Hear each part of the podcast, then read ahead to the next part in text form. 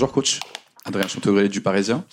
Vous aviez dit après le, match contre Nantes qu'en raison de votre avance de 13 points, vous allez peut-être manquer un peu de motivation, ce qui peut être euh, logique. Comment vous allez pallier ce potentiel manque de motivation et sur quels aspects vous souhaitez euh, vous améliorer pour maintenir un peu ce, votre groupe sous, pression pendant, toute la durée de, cette fin de saison? Merci. Je crois que cela arrive euh, depuis plusieurs semaines. C'est très bien et nous sommes très contents avec euh, une plus grande distance entre la deuxième place et nous, mais cela implique euh, que la possible non-motivation soit présente. C'est quelque chose que nous devons, contre laquelle nous devons lutter pendant beaucoup de semaines, et c'est bon, c'est peut-être un handicap que nous devons contrôler. Notre objectif est de gagner des matchs et gagner toutes euh, les compétitions dans lesquelles nous participons. Et il est évident que si nous avions un adversaire un peu plus proche, nous serions peut-être un peu plus euh, préparés, le joueur euh, se préparerait de façon plus spontanée. De cette façon, il faut forcer un peu plus la motivation, mais je crois que jusqu'à maintenant, nous sommes en train de très bien faire. Nous sommes l'équipe la plus consistante du championnat. Mais maintenant, il y a le dernier tiers qui arrive et nous avons besoin d'être performants dans toutes les compétitions. Et euh, maintenant, il y a beaucoup de tests qui arrivent, de très bons tests qui arrivent. Demain, ce sera un match euh, très difficile qui va nous servir pour préparer les matchs euh, qui suivent. Il est parfois aussi critiqué un petit peu pour son inconstance, notamment en Ligue des Champions. Et alors que des rumeurs viennent, notamment du fait que peut-être le Bayern ne serait intéressé par son profil, est-ce que vous faites de Marquinhos un pilier de l'équipe qui est intransférable? Je ne parle pas de, des transferts. L'histoire dit que peu de joueurs partent du PSG.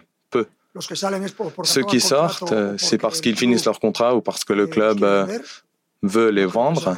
Je ne crois pas que ce soit le cas avec Marquinhos, mais euh, la nouvelle euh, eh, loi du fair play financier oblige les clubs à acheter et vendre des joueurs mais en ce qui concerne Marquinhos, euh, s'il est critiqué ou il n'est pas critiqué, euh, si vous voulez être au PSG euh, pendant beaucoup d'années, vous devez accepter les critiques. C'est comme, c'est comme cela que ça marche. Si je dois parler de Marquinhos, pour moi, Marquinhos est un joueur top, qui performe toujours, il est toujours à son niveau, et c'est un joueur très important pour nous. Bonjour Louis Enrique Hugo Delon du journal L'équipe. Vous avez installé régulièrement euh, ces derniers mois Warren Zaire dans une, une, position hybride à la fois latérale et, au milieu. Euh, quel bilan vous faites de ce positionnement de, de Warren maintenant depuis euh, plusieurs mois? C'est la première question. Et la, la sous-jacente, euh, la suivante, c'est euh, concernant son évolution globale, sa progression. Est-ce qu'il correspond, son, sa progression correspond à, à vos attentes? Merci. Euh, sur Warren, il est impossible de mettre en relation ce que j'attendais de lui parce qu'il il a, il a été au-dessus, mais beaucoup au-dessus. Si je dois, je ne vais pas parler de conditions parce que je l'ai déjà fait beaucoup de fois.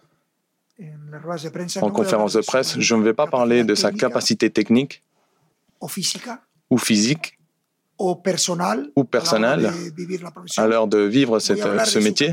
Je vais parler de sa capacité pour jouer en relation avec ce que, ce que ses coéquipiers ont besoin. Pour nous, cela est primordial parce que nous occupons une série d'espaces sur le terrain de jeu. Ces espaces changent. Je n'ai jamais vu un joueur comme lui si intelligent à l'heure de compenser ce que ses coéquipiers font. Pour moi, en tant qu'entraîneur, cela n'a pas de prix et c'est cela, c'est quelque chose que presque personne ne voit et c'est quelque chose qui pour moi est, est, très bien. Je suis très content que Warren maintenant c'est une réalité. Et je souhaite euh, qu'il va avoir cette faim et cette illusion chaque jour à l'entraînement pendant beaucoup d'années, parce que c'est un joueur primordial pour nous. Bonjour coach. Ici, là, Ismaël Igouès pour Téléfoot. Une question notamment sur euh, votre attaque que vous allez aligner, euh, que vous avez aligné cette saison sur euh, Barcola, Bappé, Dembélé. Comment ce trio d'attaque est devenu complémentaire à vos yeux au fil de la saison? Bon, vous aimez beaucoup les journalistes de ne parler que des joueurs qui jouent le plus. Moi, je parlerai de tous mes attaquants. Pour qu'une équipe fonctionne à ce niveau, et surtout une équipe qui aspire à gagner toutes les compétitions, on a besoin de tous nos attaquants dans l'effectif, sans exception. Ceux qui participent plus, ceux qui, ceux qui participent moins. Il est évident que depuis le début, j'ai bien parlé de façon claire du niveau de mon effectif, pas seulement de mes attaquants, mes milieux, mes défenseurs, mes gardiens, mais il est évident que en attaque, nous avons beaucoup de joueurs euh, qui peuvent créer des déséquilibres et qui peuvent marquer des différences. Très bien. J'adore en tant qu'entraîneur. Gary de Jésus pour euh, Stats Perform. Je vais vous rappeler peut-être un, mauvais souvenir pour vous, mais un bon souvenir pour le Paris Saint-Germain. C'est PSG Real Madrid en 94. À l'époque, l'équipe du PSG était dirigée par euh, Arthur Georges et vous étiez du côté du Real Madrid.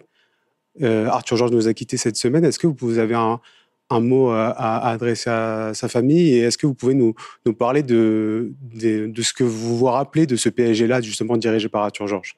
Merci. En 94, oui, j'étais au Real. Non, je ne me souviens pas, je ne suis pas très bon euh, pour me rappeler d'anecdotes ou de résultats ou de championnats. Mais bon, on, regrette, euh, et en ce qui concerne ma personne, euh, nous regrettons sa perte et on souhaite le meilleur pour sa famille. je répète, je n'ai pas une très bonne mémoire et si on a perdu le match, euh, je me le rappelle encore moins. Dans quel état d'esprit se trouve Kylian Mbappé avec tout ce qui se passe autour de lui? Est-ce que vous le sentez toujours autant concerné par le, par le projet du PSG Merci. Je ne vois aucune différence dans aucun de mes joueurs pendant cette semaine. Ce qui va venir et ce que nous avons dans ce futur immédiat, c'est un match très important demain pour nous. très important parce qu'on veut continuer à démontrer qu'on est performant face à n'importe quel adversaire dans n'importe quelle compétition, parce qu'on joue à la maison devant nos supporters, parce que nous sommes un club qui doit lutter pour tous les titres, et parce qu'être un joueur du PSG ne vous permet pas de vous relâcher pendant un seul match. C'est cela mon objectif en tant qu'entraîneur. Bonjour, Philippe Sanfourche pour RTL. On a vu euh, depuis cette semaine euh, se terminer tous les huitièmes de finale aller de, Ligue des Champions, euh, avec beaucoup de matchs très accrochés. Et par rapport aux saisons précédentes, on n'a pas le sentiment qu'il y ait une équipe très dominante. On voit d'ailleurs que vous êtes les seuls avec Manchester City à avoir gagné euh, de deux buts d'écart le, premier match. Euh, qu'est-ce que ça vous inspire? Est-ce que vous avez ce sentiment que euh, finalement il n'y a, pas un, adversaire qui paraît impossible à battre? Et est-ce que ça ouvre plus de perspectives pour vous cette saison? Bon, c'est une réflexion très sage et intelligente parce que cela veut dire clairement que le football actuel va vers cette situation. Des résultats très courts, très ajustés des adversaires qui auraient pu se qualifier et qui ont été euh, éliminés. Après cette euh, première phase, euh, il y a beaucoup d'égalité. Il n'y a pas un seul match ni une seule équipe dont sa qualification est assurée. Bon, je crois que c'est positif parce que cela veut dire que tous peuvent passer au prochain tour. Et cela, c'est important euh, pour préparer le match. Nous, après notre résultat, nous sommes les premiers euh, qui sommes conscients de la difficulté, de la bonne façon dont la Real Sociedad joue et à quel point ça va être difficile de, de passer au prochain tour. Mais je répète, nous avons une vraie motivation, une vraie illusion très grande. Il n'y a pas une équipe en Champions League qui a plus d'illusions que nous c'est quelque chose que nous devons transmettre. Bonjour, Louis Maria-Zé, RMC Sport, là. Euh, un petit mot sur Rennes. Euh, c'est une équipe qui a beaucoup de jeunes joueurs, de très bons jeunes joueurs. Euh, on les a vus gagner contre Milan cette semaine en Ligue Europa. Voilà, qu'est-ce que vous pensez de cette équipe? Et est-ce qu'on peut avoir des nouvelles de Marquinhos? Est-ce que c'est grave ou pas? Merci. Non, non, ce n'est pas, c'est pas grave. Je ne sais pas le point médical, ce qu'on a écrit, mais bon, ce n'est pas grave. Il ne sera pas disponible demain, mais il est en parfait état.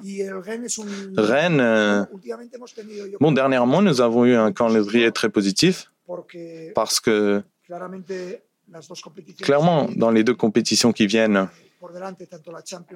le euh, la Coupe de France et, et, la Champions League face à des adversaires difficiles et très puissants, nous avons rencontré les meilleures équipes du championnat français dans ces derniers matchs.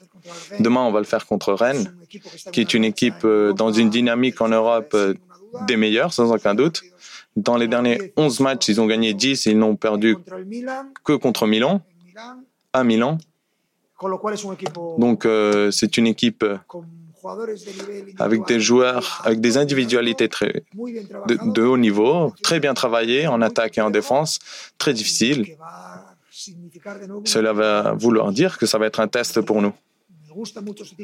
J'adore ce genre de match, comme euh, celui qu'on va jouer à Monaco après, pour préparer euh, la Coupe de France et le championnat. Je crois que c'est des adversaires idéaux, des adversaires très difficiles et qui vont nous obliger à, montrer notre meilleure version.